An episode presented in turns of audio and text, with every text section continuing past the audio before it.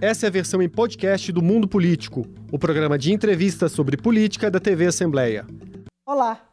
O Mundo Político de hoje traz uma reflexão sobre os 200 anos da independência do país.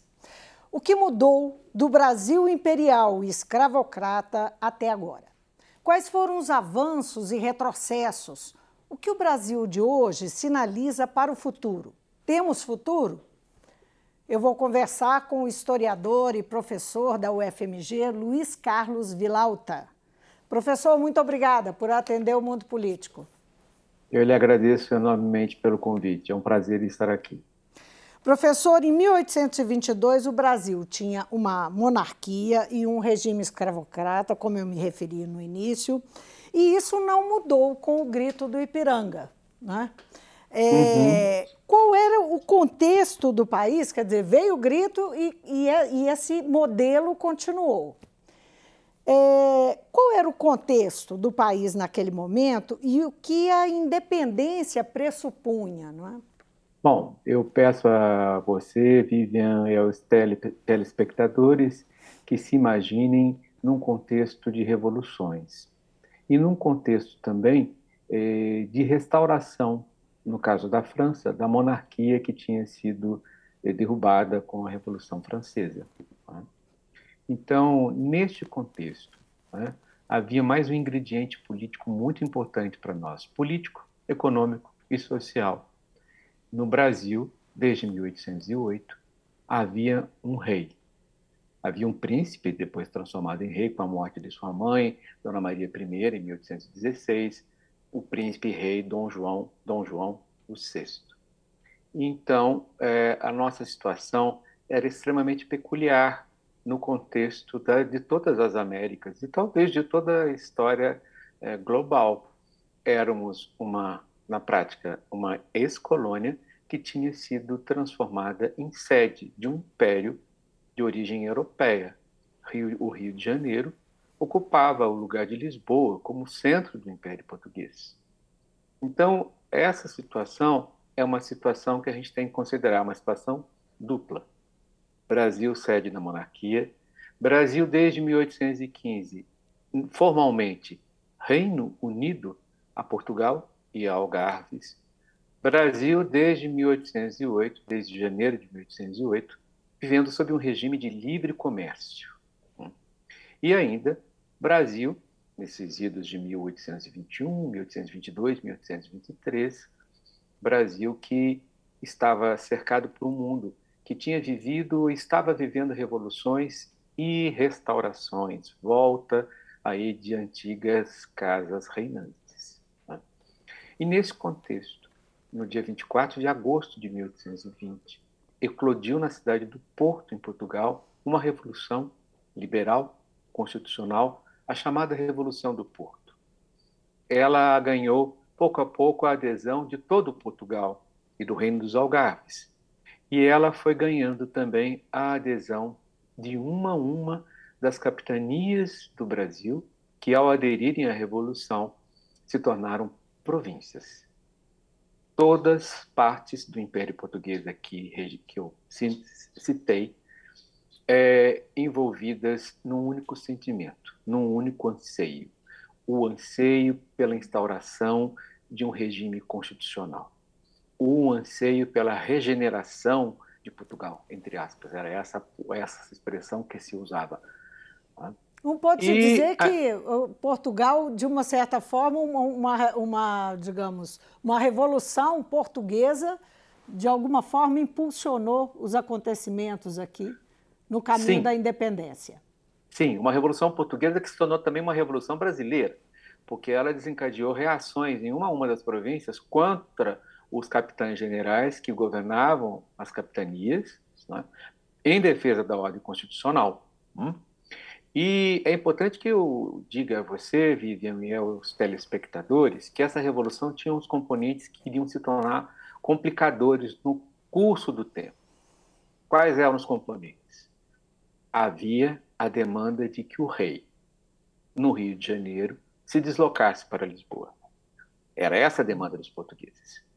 Era, havia também uma outra é, uma outra demanda é, importante, não é que Portugal ocupasse a antiga posição que tinha perdido.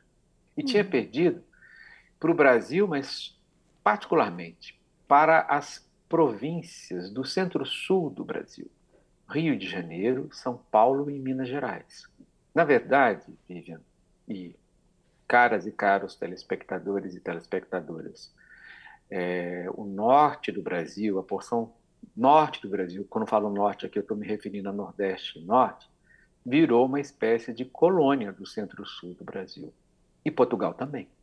Né? E aí, aquela antiga exploração colonial que era conduzida por Lisboa até 1808, que era centralizada em Lisboa, passou a ser centralizada no Rio de Janeiro, a partir de 1808. Quando, Ora, quando o, então, o Dom Pedro começa a ser pressionado, não é? Porque o que a gente aprende na escola é que ele começa a ser pressionado. E exatamente então vamos... por quê que ele é pressionado? Então ele, ele é pressionado. Por que, que ele é pressionado? Você tinha no Rio de Janeiro um governo absolutista, era um governo absolutista. Um, não era um governo constitucional. Dom Pedro era o herdeiro da coroa portuguesa. Ele era filho de Dom João VI, um rei absolutista. Né? É, Dom João inicialmente cogitou em resistir ao movimento revolucionário. Né? Cogitou inicialmente em ficar no Rio de Janeiro liderar uma reação contra esse movimento. Né? Mas ele percebeu que no próprio Rio de Janeiro houve adesão à uhum. Revolução Constitucional. Mas aí, é, o que veio a se tornar um complicador foi o fato de que a, os revolucionários portugueses queriam recuperar a posição portuguesa perdida, queriam que o, o, o rei se deslocasse para Lisboa, tá? E isso, inicialmente, agradou as províncias do norte do Brasil, que não achavam é, muita graça naquele domínio do Rio de Janeiro e do Centro-Sul, que tinham ressentimentos, mágoas, porque tiveram que arcar com o custo da corte no Rio de Janeiro. E aí. É, é, Mas onde entra o fico? Tempo... Onde entra o fico? Perdão? Onde entra calma, o fico. Calma, que eu vou chegar no fico, Vivi. Calma que eu vou é chegar no fico. É porque nós temos muitas reflexões para fazer sobre tá, esses Eu vou chegar no fico agora. Agora, porque o que, que as cortes queriam? As cortes queriam por fim a tudo que cheirasse a absolutismo. E uma das coisas que cheirava a absolutismo para as cortes era a presença de um príncipe em, em, no Rio de Janeiro, na condição de regente, com aí é, é, é, práticas que se entendia e com órgãos que eram órgãos herdados do absolutismo. A corte, as cortes, portanto, a Assembleia Constituinte do Reino Unido, de Portugal, Brasil e Algarves, era refratária tudo isso. Né? A, a Assembleia Constituinte queria uma ordem constitucional e a Assembleia Constituinte aprovou, aprovou no dia 29 de setembro de 1822, um decreto ordenando a volta de Dom Pedro para Portugal. E ainda, no mesmo, na mesma data, ela aprovou uma reorganização dos governos de todas as províncias do Brasil. Essa reorganização é, é, correspondeu a uma extensão da organização que tinha sido dada um pouquinho antes ao governo de Pernambuco Pernambuco, que, que, que, era uma província conflagrada pela luta entre grupos distintos. Então, as cortes procuraram cessar conflitos, os conflitos, não é?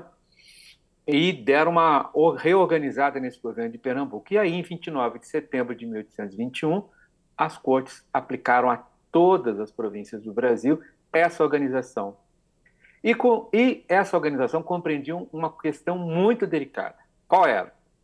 se havia governos instalados em cada uma das províncias, governos instalados pelas elites em cada uma dessas províncias, haveria, além disso, um, um cargo de governador de armas, aquele sujeito que iria deter a força militar. Né? E esse sujeito seria nomeado diretamente por Lisboa, pelas cortes constituintes de Lisboa, responderia a isso. Ou seja, isso é você consegue imaginar. Que nem aqueles biônicos da, do, uh, do regime militar, não é? Aquela, não, aquelas figuras que ocupavam as secretarias de segurança pública. Eles é, mais ou menos esse... isso corresponderia a uma coisa mais ou menos assim. Você conseguiria imaginar que o nosso governador Zema não tivesse controle sobre a polícia militar e a polícia civil, que o controle estivesse no governo de Brasília? Você acha que o, o, governador Zema iria gostar disso? Nenhum governador ele, iria ver com bons olhos, porque ele perceberia: eu sou um governador eh, com os braços amputados, não é? eu não tenho controle da força física, não tenho controle das tropas. E aí foi essa essa sensação. Então você teve uma, uma percepção por parte das províncias do Brasil, inclusive daquelas que não gostavam do Rio de Janeiro, que os governos que aquelas tinham não iam ter o poder. E do outro lado, uma percepção de, de afronta da parte do príncipe Dom Pedro. Ora, ele viu a, o governo dele ser extinto, ele viu o Rio de Janeiro virar uma mera província e viu ainda teve, teve que se deparar com a uhum. ordem. Então Volte foi a para fome Portugal. com a vontade de comer. Volte para Portugal. É, ele ficou profundamente injuriado. E tinha um quarto componente. Qual era o quarto componente? Esse componente é decisivo. Né? As cortes entendiam que a soberania estava na nação. Preste atenção, na nação. Dom João VI e o príncipe Dom Pedro, eles entendiam que a soberania era compartilhada entre o rei e a nação. Então, eh, para Dom Pedro, o, poder exercido pela Assembleia Constituinte lá de Lisboa correspondia a uma usurpação dos direitos imaginários que ele supunha ter. Hum? E quando veio a decisão, a ordem para que ele fosse embora, em 29 de setembro de 1821, aí, claro, que ele, enfim, passou a cogitar a não ir. E houve uma percepção, eh, inicialmente, das facções que controlavam as províncias do Sudeste ou que tinham um grande poder nessa, na, no Sudeste, depois eu vou entrar em, no caso de Minas Gerais, no sentido de que, se ele fosse embora se, se o príncipe fosse embora para Portugal, os negócios de lucra, lucrativos, cargos, as benesses uhum. que tinham passaram a ser oferecidas pelo governo do Rio de Janeiro, sobretudo para essa para essa gente das elites, tudo isso iria embora. Junto com e aí, ele. Então, veio, juntamente com ele. Aí então veio a demanda que o príncipe fique, que o príncipe não vá. E havia uma discussão que estava sendo feita pelas cortes que era a seguinte: todos os tribunais e órgãos superiores criados por Dom João VI no Rio de Janeiro ficam extintos. Você imagina, o, vamos supor, não, não, é exatamente igual o STF ser extinto de uma penada em Brasília hum, e, e ficar só um correspondente em Lisboa? Como é que vão ficar os juízes, os funcionários do, do tribunal? Como que vão, vão ficar as famílias de funcionários e juízes?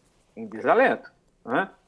Então se criou um clima muito favorável à adesão ao uhum. príncipe. O príncipe percebeu que é, era, era ficar ou, ou correr o risco de perder o controle sobre o Brasil e ainda ficar representava dizer um não às cortes. Não, né? vocês não podem afrontar aqui uma soberania que é compartilhada por mim e pela nação. Professor, a história é saborosíssima. Nós aqui agora poderíamos passar pelos primeiros uh, desafios né, da, da, desse, desse país independente e tal, mas eu queria um pouco é, contar com a sua reflexão sobre esses 200 anos, pensando nessa trajetória que o país fez. Né? É, nós, nós, infelizmente, nós não vamos poder continuar toda a vida eh, contando a história, mas pensar a história que veio depois. Né? Nós ainda tivemos um período grande de império, primeiro com Dom Pedro I, alguns anos, depois um longo império com Dom Pedro II, depois veio a República, todos os acontecimentos é, que sucederam. Em 200 anos, é, se o senhor puder é, avaliando os movimentos, falar de avanços e recuos, pontualmente, o que, que o senhor apontaria? Primeiro, quero falar de, de algumas permanências, Lívia. Primeiro, uma permanência. Né? Uma permanência importante do período colonial para o período imperial. Né? E uma permanência é, é, em que Dom Pedro fez uma aposta. Dom Pedro percebia que as, as elites é, do reino do Brasil gostavam de títulos, gostavam de honrarias, gostavam de benefícios. É? E, então, a, a independência do Brasil favorecia, favorecia a manutenção desse poder monárquico que, que concedia. Esses benefícios. E Dom Pedro soube muito bem usar-os. Né?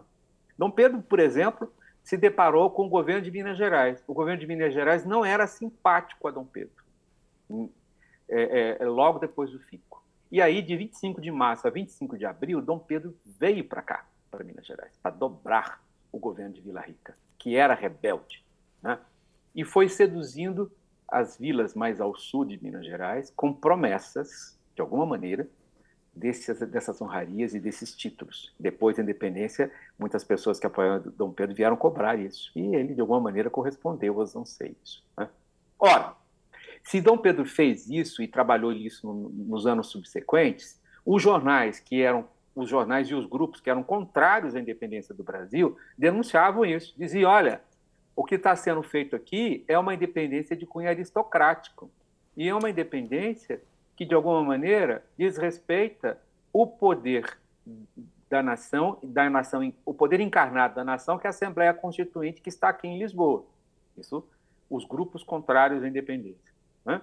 E uhum. os jornais que davam voz a esses grupos. De outro lado, o, o grupo de, de pessoas que eram liberais mais radicais, que diziam nós estamos vendo um retrocesso à manutenção de privilégios, uma ordem que a gente vai ter barão, duque, conde, morgalhos. Isso é um absurdo. Né? Nós vamos ter um, um, um, Rio de Janeiro que vai continuar com um governo centralizador. Hum? E nós podemos pensar que um ou outro grupo sonhasse com uma coisa que era a abolição da escravidão. E a abolição da escravidão era uma questão complicadíssima. Né? Porque em 1817 com a revolução que, atingiu de Alagoas ao Ceará, correspondente a boa parte do Nordeste atual, houve a promessa de uma abolição lenta, regular e legal. E isso, em parte, explica por que, que essa Mas revolução, foi uma revolução só 75 derrotada, dias. É? Uma revolução derrotada. Ela foi derrotada uhum. por conta eh, também de apostar na abolição da escravidão. Dom Pedro, ele próprio, Dom Pedro, ele era simpático à, à abolição. José Bonifácio de Andrade Silva, o grande patriarca da independência, também ele tinha, é, em nome do governo de São Paulo e, e, liderando aí a escritura de um governo, de um texto do governo de São Paulo para a Assembleia Constituinte lá em Lisboa, ele tinha de alguma maneira proposto um, uma, uma resolução para essa questão da escravidão. Ele tinha proposto a criação de uma universidade, coisa que a gente está aqui em Minas Gerais, os inconfidentes de Minas Gerais sonharam em 1788, 1789, e que você sabe muito bem que a universidade, a universidade lá em Vila Rica, em Ouro Preto, só foi estabelecida na ditadura militar, né? tá certo? Na década de 60 do século XX. Em que pese que a, a, a, primeira escola superior foi Dom Pedro II que instalou lá, né? Dom Pedro Já II era Ouro criou, Preto, mas... criou a escola de farmácia, é, criou em 1839, escola depois de criou Minas, a Escola é. de Minas, não é? Mas a Universidade, a universidade de Ouro Preto, não. Não, não é? a universidade ficou no projeto. E aonde eu quero chegar com isso? Você me pergunta o que, que, o que, que houve de ganho? Né? Uhum. Houve de ganho o quê? É, a conquista de um governo autônomo, tá certo? Esse é um ganho, com certeza. Um governo constitucional, com certeza. Agora, o que, que houve de permanência? A permanência da escravidão que você sublinhou logo na primeira pergunta. Né? A permanência de uma ordem social de cunho aristocrático, em que as pessoas, havia pessoas que queriam e que se achavam e que tinham algumas regalias, não é? Então, pessoas que se achavam melhores do que as outras. Né? Eu diria que esse é o olhar... nosso pior momento? É o pior momento da história do país? Não. Eu vou dizer para você que não acho. Eu vou dizer para você que não acho. Porque é um momento que se estende você... desde mil, não é? Dos, dos... É um momento que se estende. Há quase 500 anos, você... né? Eu vou ser mais radical aqui. Eu hum. acho que a monarquia, o império, tinha era detestável do ponto de vista de um homem do século XXI. Mas a nossa república, mais detestável ainda. Por quê? Porque a nossa república incorporou os problemas da monarquia a outros. E um deles é o principal, a tutela militar. No Império não havia isso, Vivian. A República no Brasil ela foi instaurada a partir de um golpe dos militares. Hum. A sucessão da República no Brasil, a história da República no Brasil é, uma, é a história de uma sucessão de golpes. Não é? A nação no Brasil ela não exerce a soberania plena. É? Até hoje. É uma soberania tutelada. Nós temos o artigo 142 da Constituição. Você vai dizer, não, mas o Supremo Tribunal Federal diz que isso não consagra a tutela das Forças Armadas. Eu, como professor de História, né, como alguém que entende, por ser professor de História, alguma coisa do direito, acho que esse artigo está muito mal redigido. Esse artigo abre, sim, a porta para uma intervenção das Forças Armadas. Porque eu não acho, eu acho inconcebível como a democracia moderna a gente não veria isso nos Estados Unidos, não veria isso nem na nossa pátria mãe, em Portugal.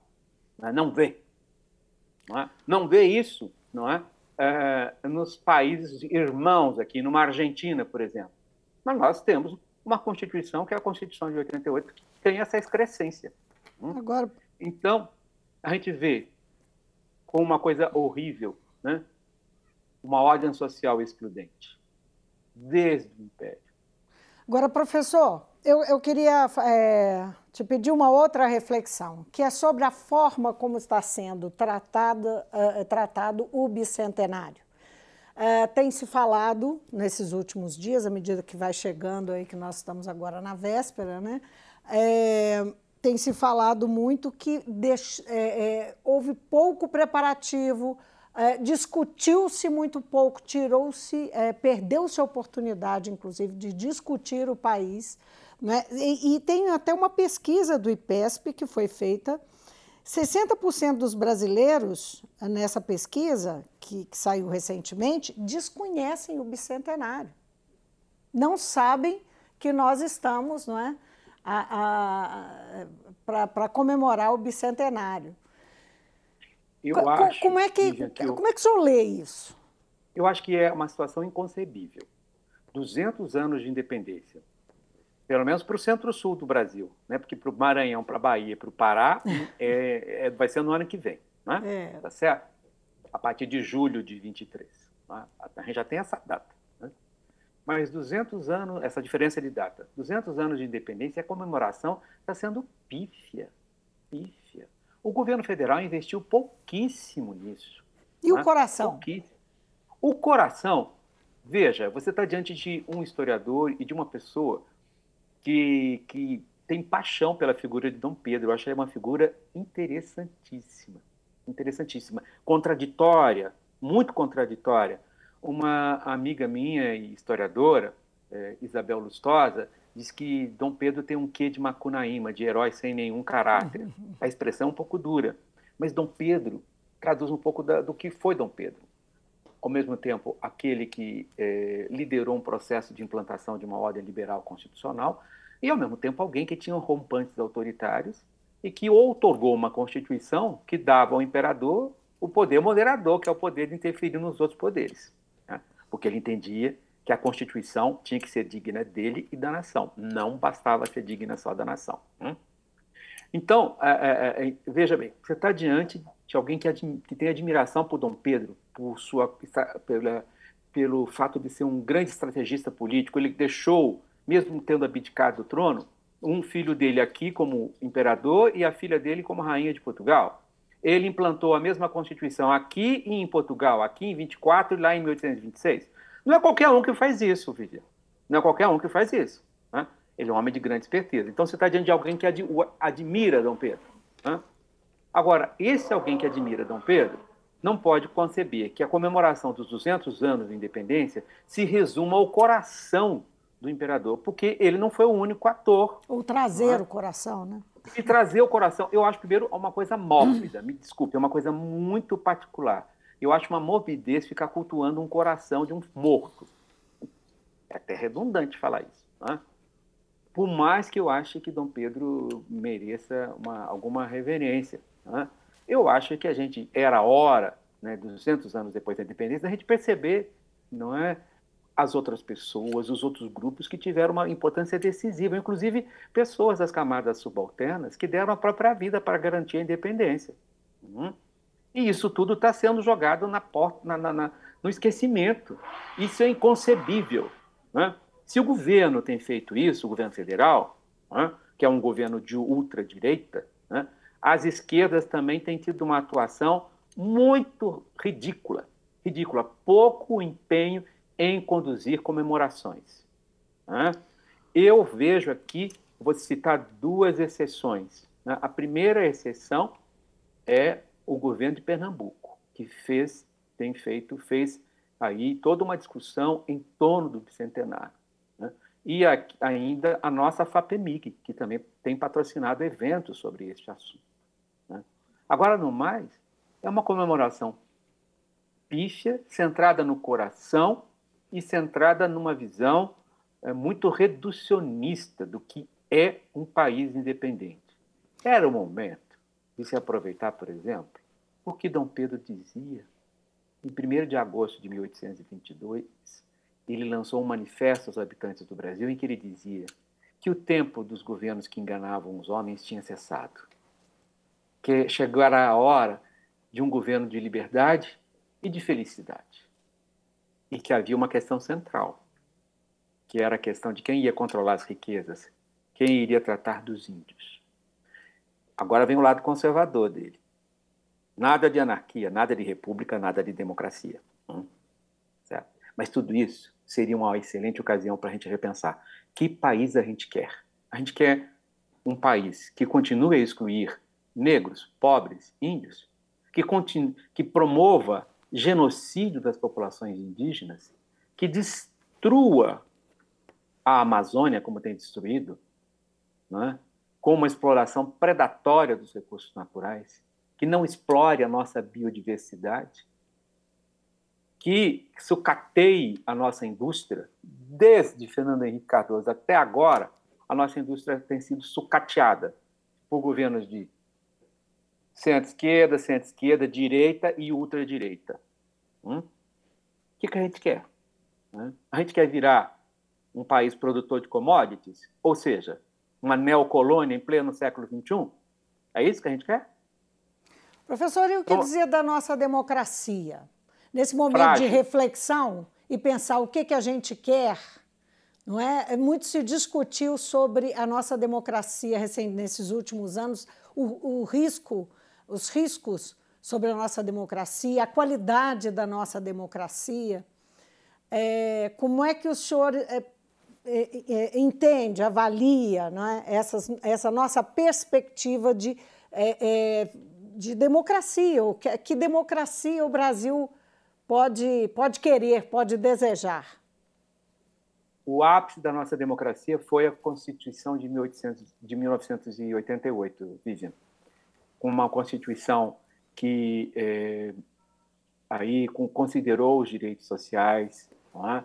É, que considerou uma série de liberdades. Né?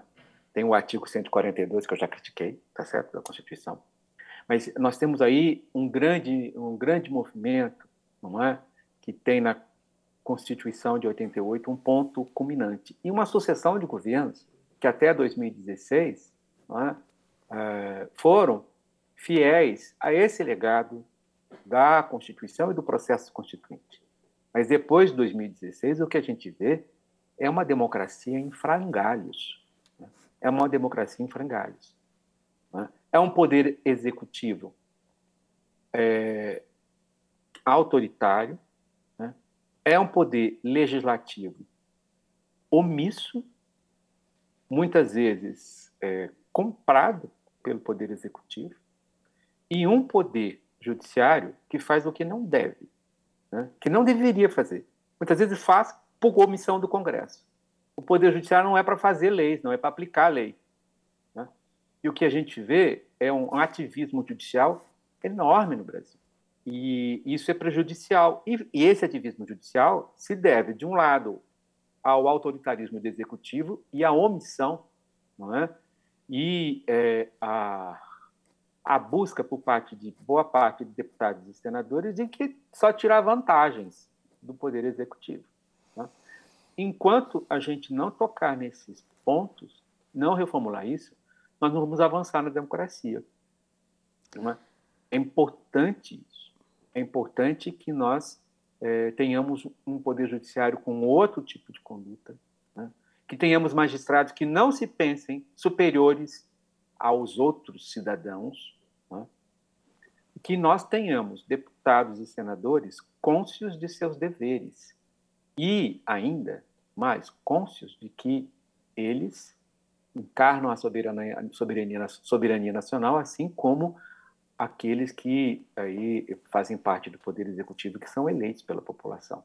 Né? Mas a, é a, é são cidadãos que são aí a, a fonte da soberania. Professor, e cidadãos que são muitas pode... vezes excluídos. Professor, nosso tempo acabou. Foi um prazer conversar com o senhor. Já nós poderíamos até falar sobre muito mais sobre tudo isso aqui, não é? Isso aqui foi só uma, uh, enfim, é, passamos, tentamos passar um pouco, fazer um pouco de reflexão a partir dessa data. Eu agradeço a sua participação e sua ajuda. Muito obrigado. Eu conversei com o historiador e professor da UFMG, Luiz Carlos Vilauta. Professor fez uma reflexão sobre o Brasil nesta véspera dos 200 anos da independência. Um momento para pensar o país que queremos. Eu fico por aqui. Obrigada pela companhia e até amanhã sem falta. O Mundo Político é uma realização da TV Assembleia de Minas Gerais. Nesta edição, a apresentação foi de Vivian Menezes, a produção de Marco Antônio Soaleiro, a edição de áudio de Tarcísio Duarte e a direção de Alevi Ferreira. Acompanhe a cobertura especial da TV Assembleia de Minas sobre as eleições. Para assistir a todos os conteúdos, acesse almg.gov.br barra eleições 2022. TV Assembleia, eleições com todas as vozes.